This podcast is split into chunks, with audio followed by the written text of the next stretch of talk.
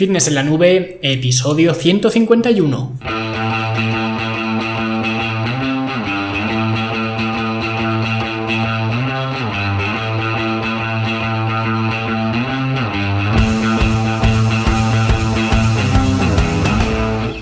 Bienvenidos a todos un viernes más aquí a vuestro podcast, a Fitness en la Nube, donde hablamos de fitness, de nutrición, de entrenamiento y donde cada viernes, cada semana os traigo las técnicas, los consejos, estrategias, trucos y como lo queráis llamar para que construyáis un mejor físico y tengáis un estilo de vida más activo y más saludable.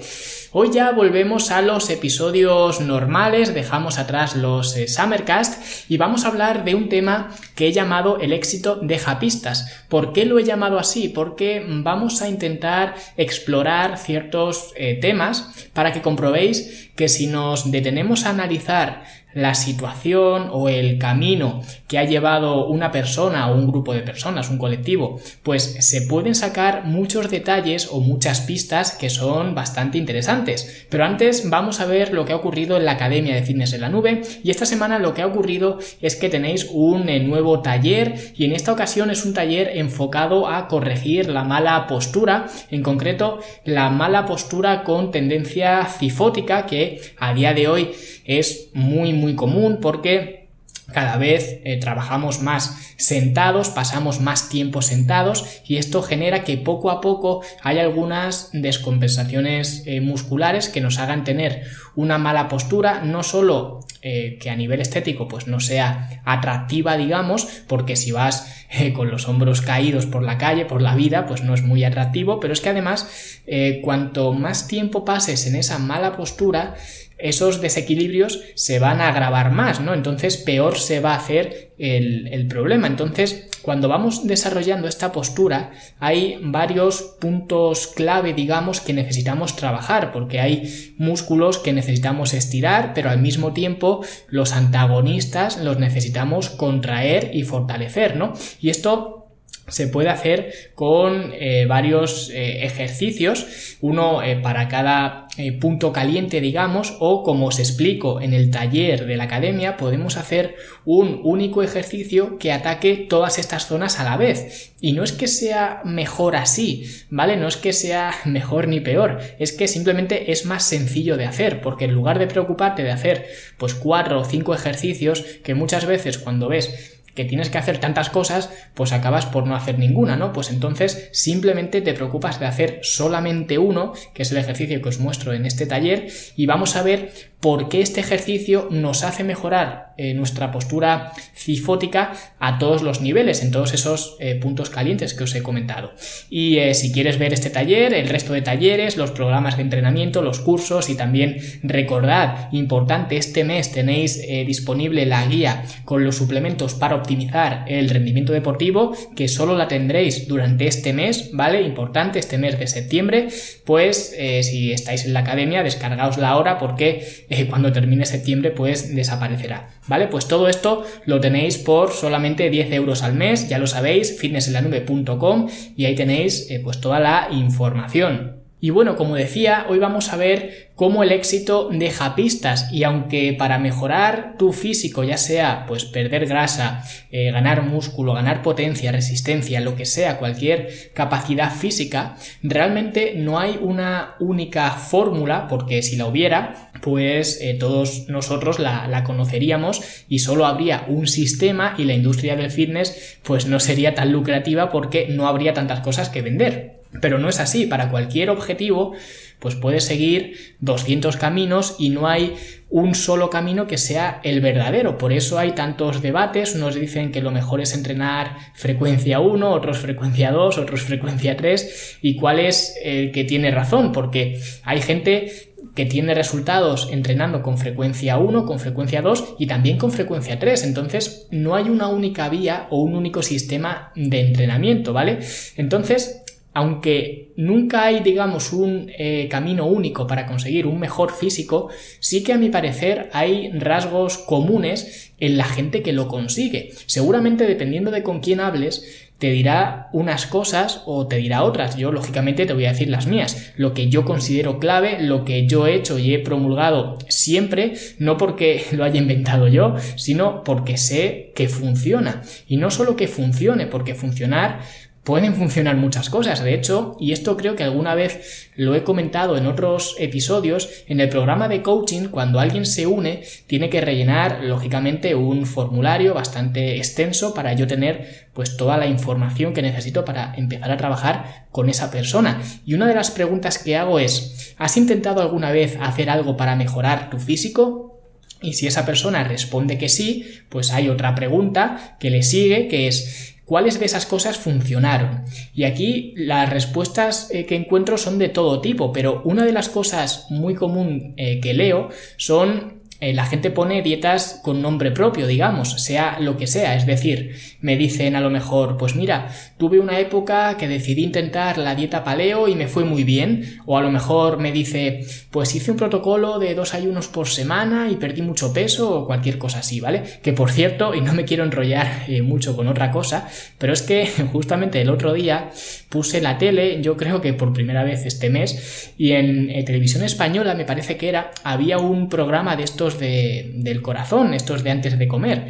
Y justo eh, cuando lo puse estaban hablando de las dietas de las famosas. Y eso eh, sí que era para echarse a temblar, ¿vale? Una hacía esto que he mencionado de los dos ayunos semanales, la Beyoncé creo que era, eh, estuvo un tiempo sin comer ni carne, ni lácteos, ni gluten, ni carbohidratos complejos, ni azúcares, ni alcohol, ¿no? Que yo decía, bueno, entonces ¿Qué come esta mujer? ¿Qué come bombillas? ¿no? Porque eh, de esta lista lo único que me quedarían serían las, las frutas, ¿no? Y si consideramos a la fruta como azúcar, como hace mucha gente, es que ya ni eso. O quizás también semillas, ¿no? Podría comer. Pero era escalofriante la dieta o los alimentos que había eliminado esta mujer para conseguir lo que sea que quisiera conseguir, ¿no? Y lo peor de todo es que si lo hace tu vecino el del quinto, pues bueno, no, no tiene ninguna repercusión mediática, digamos, pero ya lo hace una figura mundialmente conocida que encima es un mito erótico o fue al menos un mito erótico, ¿no? Pues eso empuja a que mucha otra gente siga estas locuras. Encima, cuando le das esa exposición en televisión española o bueno, en el canal eh, que sea a nivel eh, nacional, ¿no? Pero es que me parece que había otra, eh, María Carey, creo que era, ¿vale? Puede ser, no sé si me equivocaré o no, ¿vale? Si me equivoco y lo sabéis, pues me corregís abajo en los comentarios. Tampoco quiero decir nada de, de nadie si no estoy seguro, pero me parece que era ella la que hacía una dieta que era de comer solo cosas moradas. Y lógicamente a esto se le llamaba consecuentemente la dieta morada, ¿vale? O la llamaba ella la dieta morada, o se llama así, a lo mejor es una dieta famosa, no tengo ni idea, pero el caso es que era la dieta morada, comer solamente cosas que fueran moradas. Pero bueno, que esto de las famosas es, es otro mundo, ¿vale? Nunca hagáis por favor, lo que hacen las famosas, porque la mayoría de las veces incluso son simplemente locuras, ¿vale? Son eh, cosas excéntricas, digamos, para salir en los periódicos y para, eh, pues, que vayan los periodistas a ver lo que hace, para ocupar las portadas de las revistas y, demás, ¿vale? Es un poco más truco de marketing que, que de otra cosa, aunque hagan estas, estas locuras que ya digo, no se merecían ni un segundo en, en televisión. Pero bueno, que lo que estaba diciendo es que muchas veces lo que la gente responde en esta pregunta que hago en el cuestionario del programa de coaching es que pues en su día siguió una dieta con nombre propio, por ejemplo, pues la dieta morada esta, que afortunadamente pues nadie me ha venido aún diciendo que haya hecho algo así, pero por poner un ejemplo, ya sea pues la dieta morada, protocolos de ayuno intermitente, dieta paleo, dieta de la zona cetogénica, asociativa, como la propiedad de las eh, matemáticas o, la dieta que sea, ¿no? Y la gente consideraba que ese tipo de cosas les habían funcionado. Sin embargo, eso es un problema de percepción. Si has hecho este tipo de cosas y dejaste de hacerlo, entonces es que no funcionó en ningún momento, porque si hubiera funcionado, continuarías haciendo estas cosas. Es como eh, si tú montas un negocio, tú imagínate que montas una tintorería, por ejemplo, y a los cuatro meses la cierras. Y, y le vas diciendo a la gente, no, mi tintorería funcionaba escandalosamente bien. Claro, ¿Qué es lo primero que te va a decir esta persona? Bueno, y entonces, ¿para qué la cierras? Si tan bien funciona, ¿para qué la cierras? Es, es, algo que no cuadra mucho, ¿no? Y en este ejemplo estúpido que acabo de poner, se ve claro, pero con la alimentación o los entrenamientos o lo que sea realmente es exactamente igual. Si hubiera funcionado, seguirías haciendo lo que sea que estuvieras haciendo. Como la tintorería, si tan bien funcionaba, ¿por qué la cierras? Nadie se cansa de ganar dinero. Te puedes cansar a lo mejor de trabajar, pero si ese es el caso y estás facturando tanto con la tintorería, pues metes a alguien ahí a trabajar y tú te quitas de trabajar, ¿vale? Dejas la tintorería funcionando, solamente que tú ya no estás llevando el día a día, pero sigues ganando dinero. Nadie se cansa de ganar dinero. Pero si has cerrado es porque algo no iba bien, o no tenías eh, muchos clientes, o la competencia te comía, o estaba en un sitio que no era de mucho tránsito, o te faltaba algún permiso, o lo que fuera, ¿no? Pero si la cierras en tres meses o cuatro meses, es porque algo no iba bien. Pues eh, esto es igual. Entonces, lo primero que trato de hacer es que esa persona comprenda que no, que eso de que él o ella considera que ha funcionado, en realidad no ha funcionado. Así que entrando ya en el tema de lo que quiero hablar hoy, es que para mí las eh, cosas básicas, las eh, constantes, lo que siempre trato de promulgar o de aconsejar o llamarlo como queráis, son las pequeñas cosas que siempre me han funcionado a mí y a mis clientes en el largo plazo. Y esas cosas son, vamos a empezar ya por la, por la primera, y la primera es una dieta basada en plantas. Y aquí quiero matizar mucho, ¿vale? Antes de que nadie se me eche al cuello, que yo uso este término de basado en plantas y tengo una razón para hacerlo, lógicamente, pero de forma general parece que los, que los veganos o incluso los vegetarianos se han apropiado un poco de este término y parece que si dices dieta basada en plantas, parece que eres vegano, pero yo en mi caso no lo soy, ¿vale? Nada en contra, ni mucho menos, pero yo no soy vegano y sin embargo sí que utilizo este término de dieta basada en, en plantas. Y digo que sigo y recomiendo una dieta basada en plantas porque la mayoría de los alimentos que consumo son plantas. Pero esto no significa, o al menos para mí, ya digo que cada uno pues adapte este término a lo que considere, pero al menos para mí eso no significa que tenga que renunciar a los productos de origen animal. Así que quiero dejar esto claro, que yo sigo una dieta eh, omnívora, pero la mayor parte de esa dieta son plantas. Y aquí igual, cuando digo plantas, mayoritariamente son carbohidratos, porque hablo de, de yo sé, cereales, verduras, hortalizas, eh, frutas, legumbres, eh, semillas, frutos secos, patatas, o sea que todo este tipo de, de cosas son lo que, lo que yo llamo dieta basada en, en plantas, pero luego también consumo productos animales, consumo carnes, pescados, eh, lácteos y huevos principalmente. ¿Qué ocurre? Que estos productos animales normalmente forman la menor porción de la comida, la menor parte de la comida. Es decir, si nos imaginamos un plato, un plato llano normal, ¿vale? De los de la vajilla de toda la vida, pues la mayor parte de ese plato la componen las plantas y luego, como aderezo, podríamos eh, decir, pues utilizo productos eh, animales, ¿vale? Pero siempre la mayor parte de la comida son plantas. Y es curioso porque según esto, pues habrá mucha gente que dirá, bueno, es que si consumes tantos carbohidratos, tendrás que ser medio diabético ya. Pero resulta que no, que afortunadamente pues no tengo ningún problema de salud. Y es más, no conozco a nadie que por comer de esta, de esta manera, de esta forma, pues tenga algún tipo de problema. A nadie, nunca, ¿vale? Al contrario, generalmente cuando empiezas a consumir este tipo de alimentos y hacerlo de esta forma, ¿vale? Siempre que la dieta sea, como digo, basada en, en plantas o la mayor parte sean plantas, generalmente, o de hecho yo siempre he visto que la gente mejora, ¿vale? Entonces,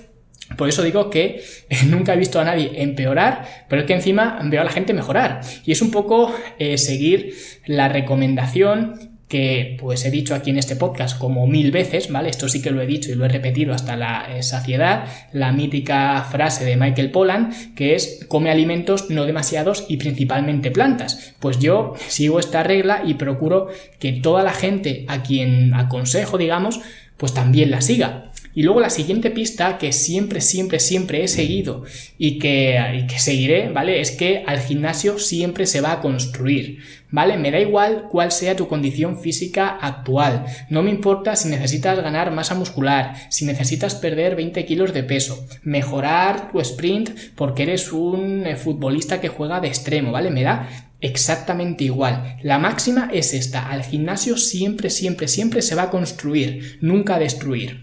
Y esto se puede ver muy claro, por ejemplo, si eres un chico de, de 1,90 y pesa 62 kilos. Lógicamente esa persona a priori está muy por debajo de su peso. Lo suyo sería que fuera al gimnasio a ganar músculo, a ganar peso, ¿vale? Aquí se entiende este ejemplo bastante bien.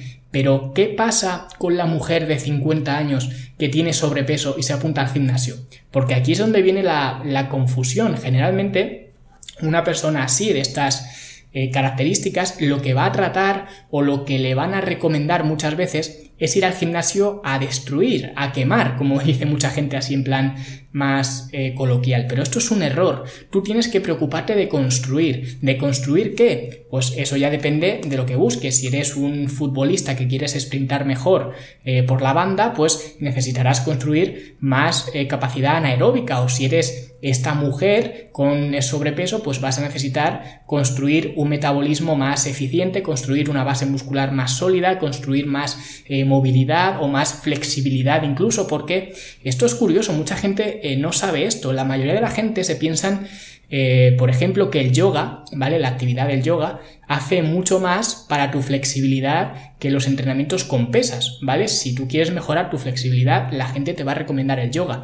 Pero esto es al revés. Tened en cuenta que si trabajáis con cargas, estáis estirando y contrayendo eh, los, los músculos con cargas a través de todo el rango de movimiento. Y eso sí que crea una mayor flexibilidad, una mayor elasticidad, mientras que hacer estiramientos, ya sea pues en yoga o simplemente pues estirar en casa o lo que sea, ahí lo que realmente estás haciendo es entrenar principalmente el sistema nervioso, es decir, tus músculos tienen la misma elasticidad, lo que pasa que estás trabajando tu eh, tolerancia al dolor. Le estás diciendo a tu cerebro que no pasa nada por estirar un poquito más. O si estás haciendo, por ejemplo, la mítica prueba esta de tocarte las puntas de los pies sin flexionar las eh, rodillas, puede que si haces muchos estiramientos en yoga o donde sea, pues con el tiempo compruebes que ahora eres capaz de bajar más abajo, pero no necesariamente porque tus músculos sean ahora más elásticos, sino porque a nivel neural ahora el estiramiento te duele cuando bajas más abajo que antes, ¿vale? Entonces estás un poco trabajando la, tolerancia al dolor, pero no tanto la flexibilidad como mucha gente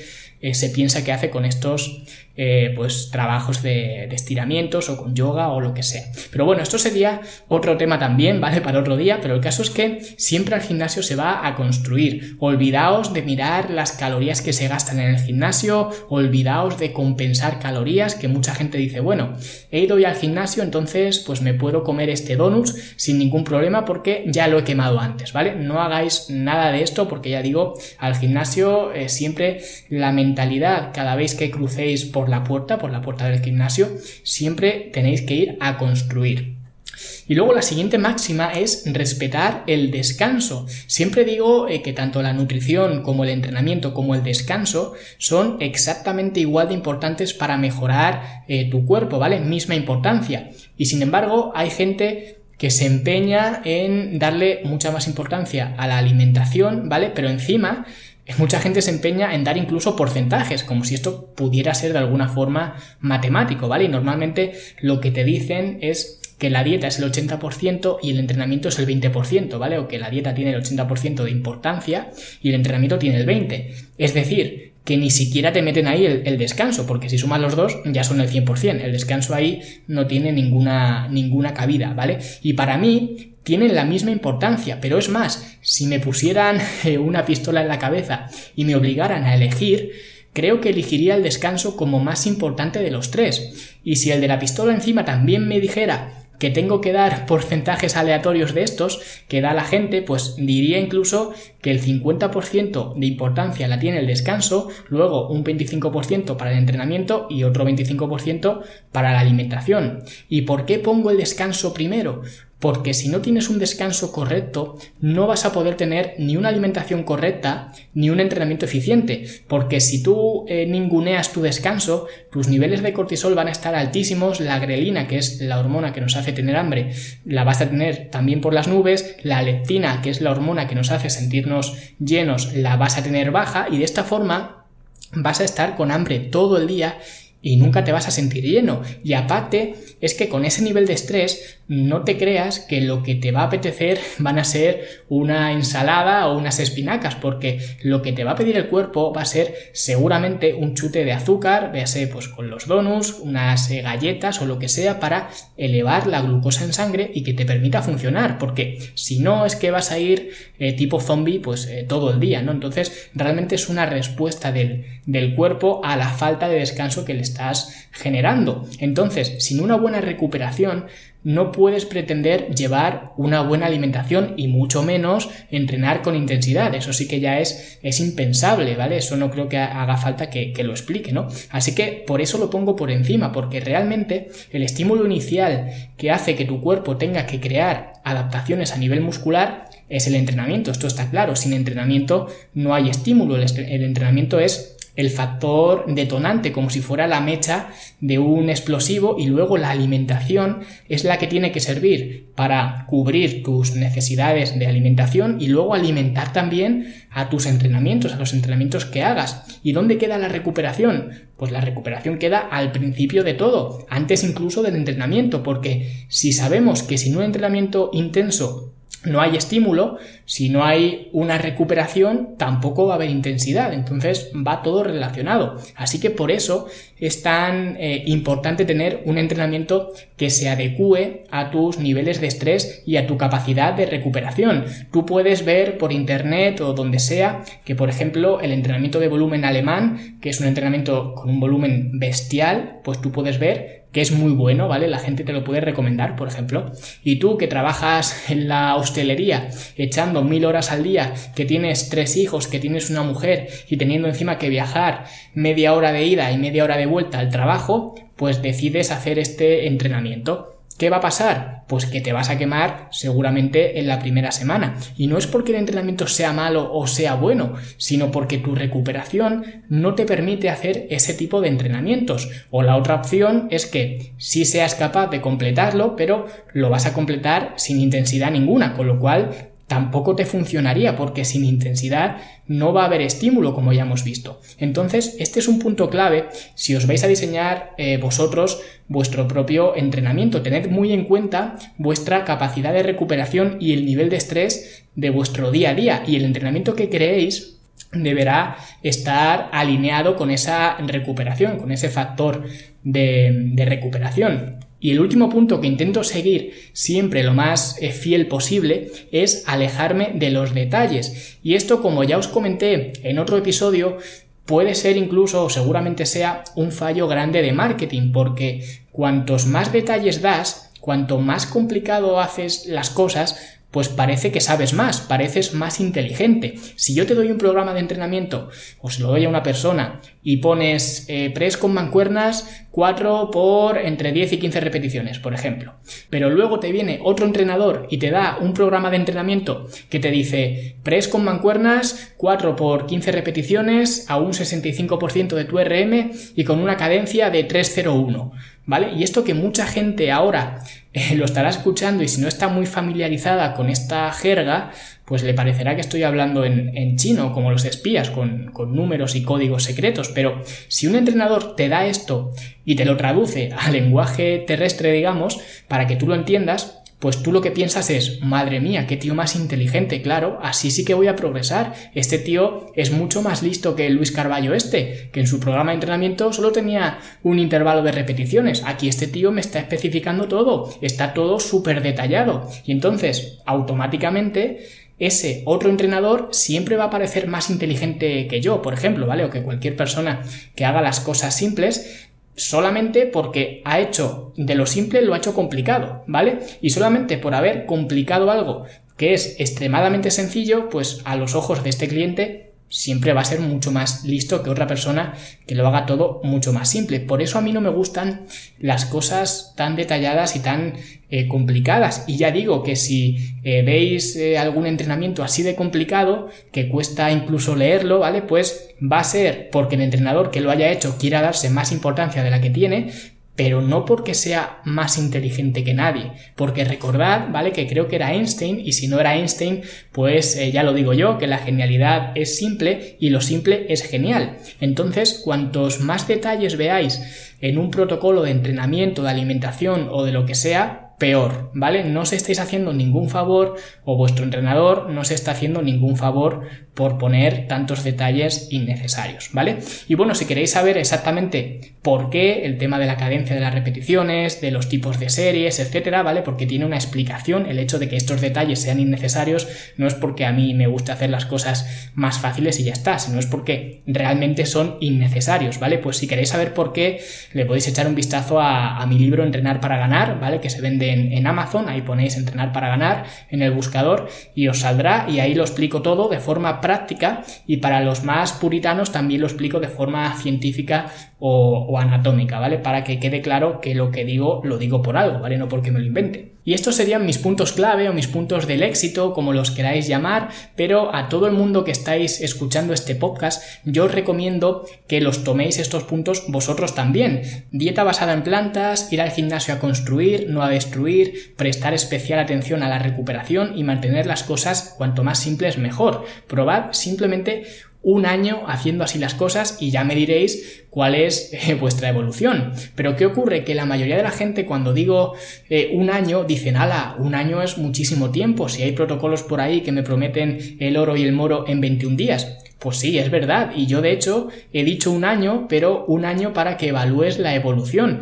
Pero luego hay que seguir otro año más y otro año más y otro año más. Esto es que realmente no acaba nunca. Estas constantes o estas pistas del éxito no acaban nunca. Los 21 días esos que te prometen eh, que te van a bajar la luna, pues en algún momento van a acabar, ¿vale? E indiscutiblemente volverás al punto inicial, como ya hemos hablado varias veces en este podcast, y luego te meterás al programa de coaching y me dirás que lo que sea que hiciste en esos 21 días te funcionó, cuando ya hemos visto que no es así. Dirás lo mismo que decía Beyoncé en ese programa de televisión que, que estuve viendo, que la dieta esa de comer bombillas, porque no comía otra cosa, que creo que lo hizo durante 45 días o así, pues que le había funcionado, pero que fue un infierno, ¿vale? Entonces, discúlpame que te diga, Beyoncé, pero entonces no te ha funcionado, ¿vale? Si lo hiciste 45 días y fueron 45 días de infierno, no te ha funcionado. Así que acordaos siempre del ejemplo ese tonto de la, de la tintorería para saber si está funcionando o no está funcionando.